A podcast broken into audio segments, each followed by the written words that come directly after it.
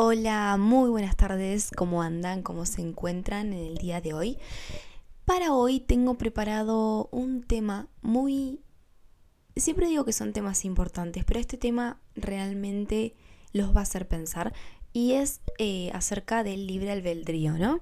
Em, básicamente el libre albedrío, lo que, lo que dicen, lo que nos enseñan a nosotros a través de em, películas, a través de documentales, de series, es em, eh, ese, ese tipo de series de superación personal que dicen que uno decide su destino, ¿no? Uno con su fuerza de voluntad, eh, con con la meritocracia, ¿no? Con esforzarse puede llegar hasta donde quiera, ¿no? Y eso es lo que determina su vida. Eso es lo que determina su vida, sus propias decisiones, nada más, ¿no? Esto nos muestran en muchas series, nos muestran por ejemplo en las series del sueño americano, ¿no? De ir a, Estados Unidos y construir la vida que uno quiere, una casa gigante o como lo son también las películas de Disney, que mm, casi todo está condicionado por tus propias decisiones, por tu meritocracia. ¿Es esto realmente cierto? Esto nos enseñan en todos lados, nos enseñan en las escuelas, nos enseñan nuestros padres que nos tenemos que esforzar por lo que queremos y yo estoy de acuerdo con ellos. Yo creo que si uno se esfuerza va a conseguir muchas más cosas que si no se esforzara, pero esto es totalmente cierto. Todas las decisiones que nosotros tomamos son por nosotros todas las decisiones que tomamos, las decisiones que tenemos, por ejemplo, de abrir este podcast o de estar yo grabándolo, ¿fueron todas nuestras o hubo algo que lo determinó? Acá entra el juego lo que es la religión, lo que es el, em, lo que es la manipulación a través de em, propagandas y todas esas cosas. Y en la filosofía se arman estas dos ramas que son el determinismo y el indeterminismo ya sabrán básicamente de qué se trata por los nombres, ¿no? El determinismo lo que dice es que está, nuestras acciones están prehechas, están determinadas y ya están, eh, ya están hechas para nosotros y nosotros no tenemos la decisión de, em, de llegar a tal lugar. Hay muchos tipos de determinismos, unos eh, de ellos son las religiones monoteístas que dicen que em, todas las cosas que suceden son porque Dios así lo quiso y que hubo una razón por la cual Dios quiso que eso suceda. Eso trae muchísimas controversias, ¿no? Yo respeto las religiones de todos, eh, o sea, con esto no quiero venir a decir em, algo malo en contra de una religión, pero sí de ponernos a pensar y a cuestionarnos estas cosas que son el libre albedrío y si es totalmente cierto lo que es el libre albedrío, ¿no? Si existe realmente. En primer lugar tenemos em, lo que es la religión, lo que es Dios, que es una creencia que, em, que muchos tienen, ¿no? Si alguien es malo, es porque Dios así lo quiso, ¿no? Si uno comete ciertas acciones o le pasan ciertas cosas son porque Dios así lo quiso. Eh, esto nos hace pensar que, Dios es un poco macabro, ¿no? Porque si va a hacer que alguien sea malo y que luego tenga consecuencias por ser malo, entonces estaría teniendo algunas consecuencias con eso, ¿no? Em, Ustedes no sé qué piensan con respecto a esto de Dios, de si es determinista, si tiene alguna razón mucho más que nosotros no podemos comprender, porque por ahí la razón que tiene Dios de, de ponernos eh, en situaciones malas, en tomar decisiones malas, en morder la manzana prohibida, en agarrar y tomar esas malas decisiones que nos llevan a lugares que no queremos. Eh, eso es lo que realmente quiere Dios que nosotros nos equivoquemos, que nosotros pasemos por eso. ¿Por qué motivo quiere Dios que, que nosotros pasemos por esas malas cosas o por qué Dios nos hace de esta manera? Esta es una de las ramas del determinismo que hay muchísimos de determinismos. Eh, otro de ellos plantea que esto es, o sea, realmente para pensarlo, realmente que vos al escucharlo te quedas pensando y hasta de si existe realmente libre albedrío o no. Em, una de las cosas que, o sea, de, lo, de, lo que, de lo que trata esto es sobre nuestras conexiones neurológicas. Nosotros estamos hechos de células, de células que em, primero que nada estamos hechos de átomos, de moléculas, que esos átomos y moléculas forman algo que es más que la conformación de sus partes, ¿no? Que forman vida, que se, se manejan de una manera, ¿no? Esas células, esas neuronas crean la conciencia, nuestra conciencia, crean un ser que se cuestiona su propia existencia, ¿no? Y todo, todo lo que pasa en nuestro cerebro, los movimientos que yo hago, lo que estoy hablando ahora, todo esto funciona a causa de interacciones químicas que suceden en mi cerebro, ¿no? Esto no es algo eh, magia, ¿no?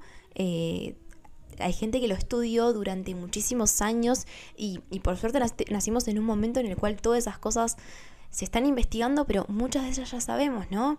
Como lo que es la depresión. Em, la depresión no solamente es a causa de un desnivel químico de la falta de serotonina. La serotonina ayuda a los depresivos a que se sientan mejor, pero eh, la depresión es un síntoma que puede causar de muchas cosas, pero mm, hay personas más propensas a tenerlas por em, deficiencias en eh, los axones de sus células, ¿no? Esto lo estuve leyendo hace poco, que, fue un estudio de hace poco que salió. Entonces, em, todas esas interacciones que, que suceden cuando aprendemos, cuando leemos, cuando hacemos algo, suceden a causa de interacciones químicas dentro de nuestro cerebro.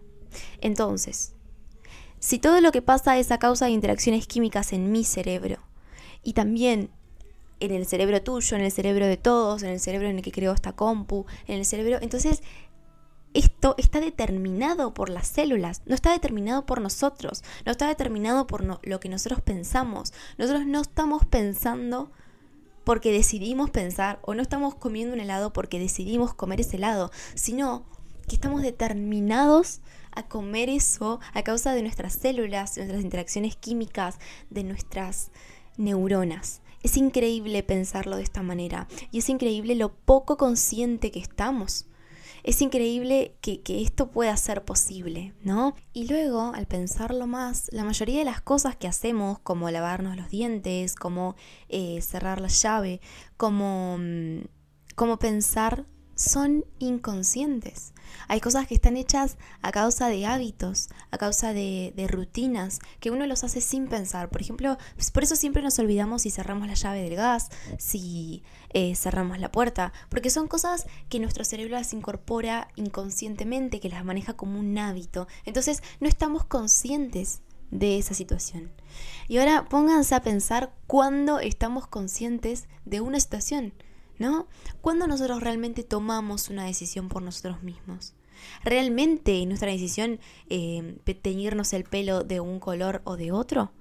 ¿Está condicionado eso a causa de propagandas, a causa de, de, otras cosas, a causa de personas que te inculcan que vos hagas eso? ¿No? A causa de películas, a causa del modelo de vida que te dieron tus padres.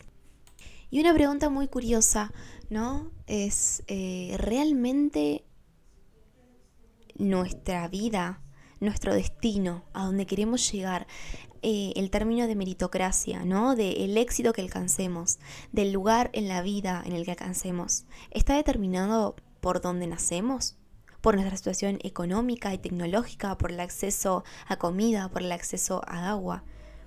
¿Tiene igual de oportunidades una niña o una persona que nace en Latinoamérica o en la India o en África, en un lugar pobre, en un país pobre, en un país que no tienen acceso al agua, que no tienen acceso a internet, que no tienen acceso a libros, a educación, que no tienen el tiempo libre para poder elegir qué es lo que les gusta, que no tienen una familia que les enseñe por qué las cosas son así.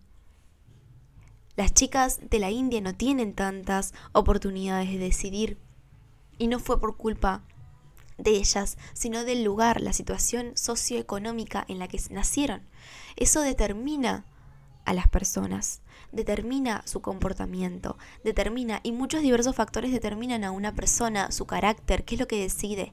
No es todo, eh, no todo está determinado a causa de, eh, de lo que es la vida, ¿no? De lo que es nuestro, de lo que, lo que es eh, nuestras decisiones. Hay muchas, muchas cosas que no podemos elegir. muchas. No podemos elegir si nacer, nacemos con alguna discapacidad.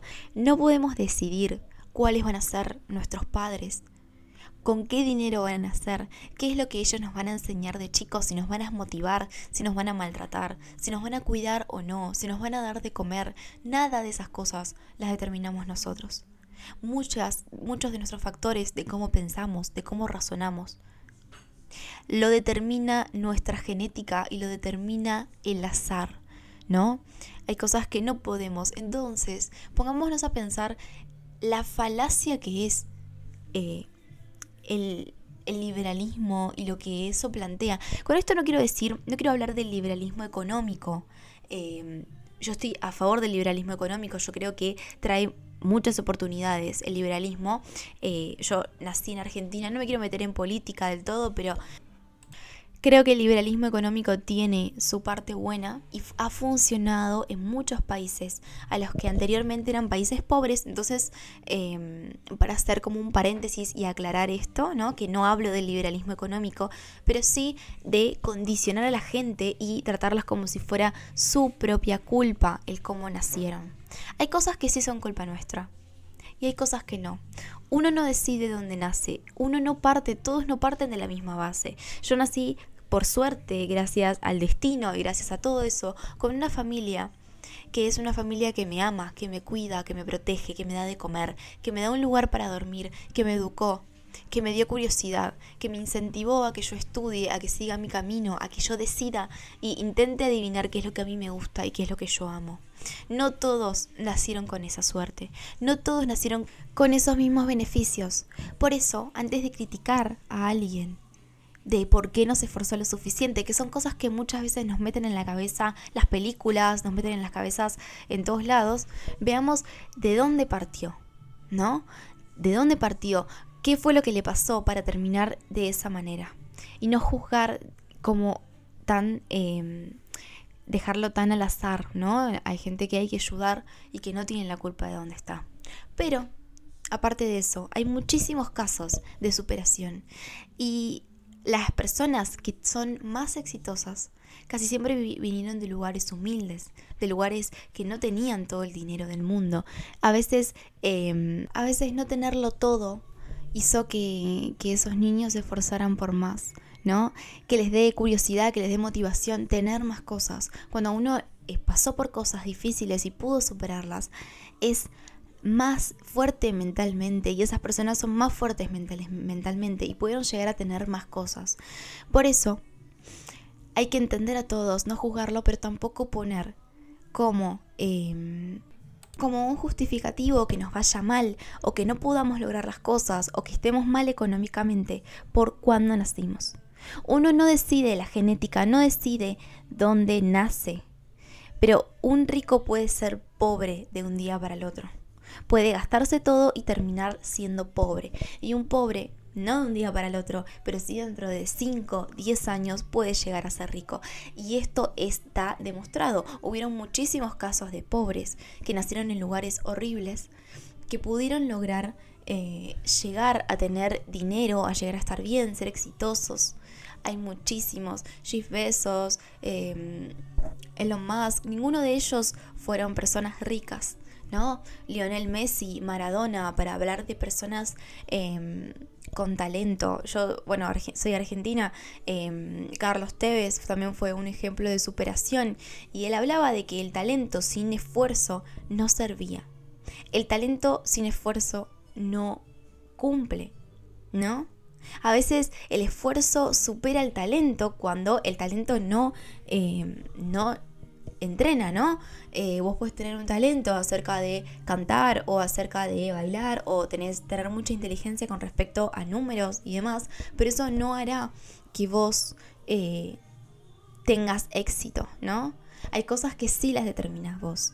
Entonces, mi consejo es dejar de quejarse por las cosas que no podemos determinar. No podemos determinar nuestra genética, nuestras facciones, nuestra familia. Eso no lo pudimos determinar. Ya está.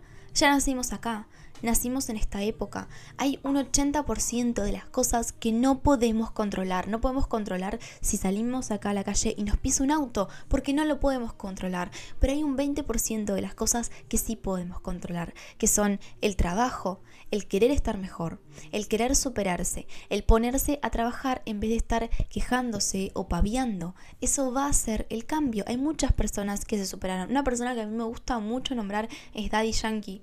Aunque hay mucha gente que dice que el reggaetón es una mierda y demás. Em, eso lo dejo de criterio de ustedes. Pero yo eh, vengo escuchando Daddy Yankee, no es, porque sea una fanática, pero él se escucha desde, desde el 2000 hasta el 2019.